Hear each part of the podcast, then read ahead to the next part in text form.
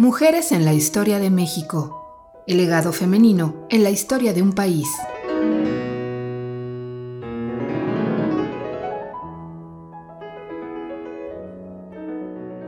Dolores Jiménez y Muro.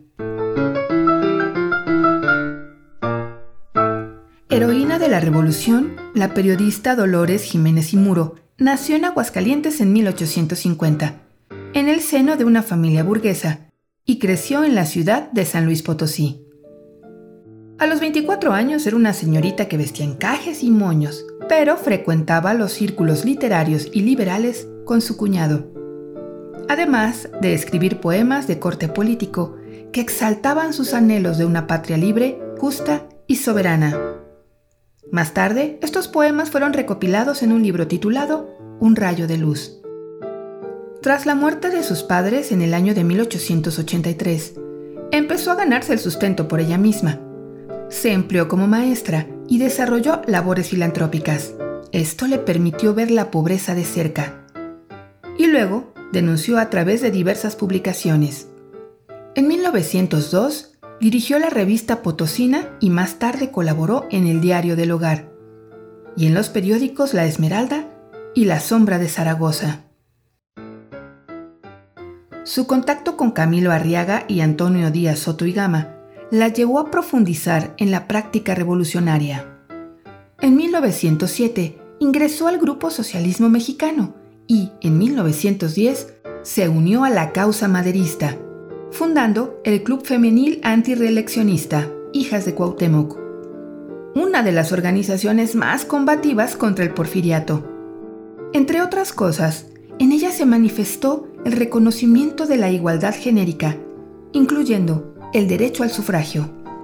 Hacia 1911, Dolores militó en el Partido Liberal, en el que destacó como estratega y organizadora política, ganándose el respeto de sus compañeros, con quienes debatía sobre cualquier tema. En esos años, cuando se convirtió en una profesional de la lucha revolucionaria, organizó a la gente realizando las tareas clandestinas que exigía la causa. Su talento político se constata en la redacción del poco conocido Plan Político y Social de Tacubaya, en el que exigía la devolución de tierras al campesino, aumento salarial, jornada laboral de ocho horas, libertad de expresión, reorganización de las multiplicidades suprimidas, protección a los indígenas y abolición de monopolios, además de reconocer como ley suprema la Constitución de 1857. El plan se proclamó en Michoacán y Tlaxcala. Fue firmado en la Sierra de Guerrero como Pacto de Jolapan. Poco después fue capturada y encerrada en la cárcel, donde llegaron también otras revolucionarias como Juana Belén Gutiérrez de Mendoza y Elisa Acuña Rossetti, quienes lograron su liberación mediante una huelga de hambre.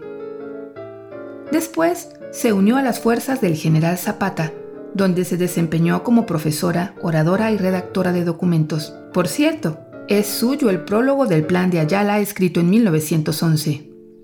En 1913 dirigió La Voz de Juárez y durante el régimen huertista desarrolló una amplia actividad en el Club de las Hijas de Cuauhtémoc, lo que de nuevo la condujo a prisión, esta vez durante 11 meses. Detrás de las rejas siguió denunciando el sanguinario régimen huertista una vez libre, continuó escribiendo en el Correo de las Señoras y acudió al llamado de José Vasconcelos para desempeñar diversos cargos en la Secretaría de Educación Pública entre 1921 y 1924. Dolores Jiménez murió prácticamente en el anonimato y el 15 de octubre de 1925 en la Ciudad de México dio su último respiro. Nunca contrajo matrimonio y se desconocen los pormenores de su vida amorosa.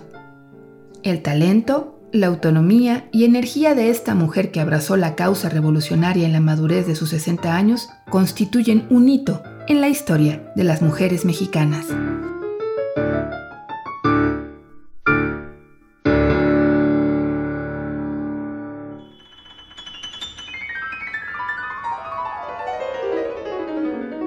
Mujeres en la historia de México. El legado femenino en la historia de un país.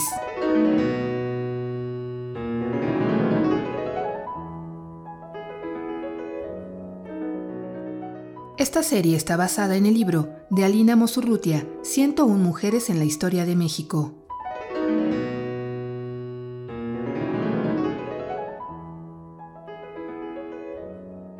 Esta es una producción de Radio Universidad de Guanajuato. Producción Itzia Ruiz. Locución Ana Robles e Itzia Ruiz.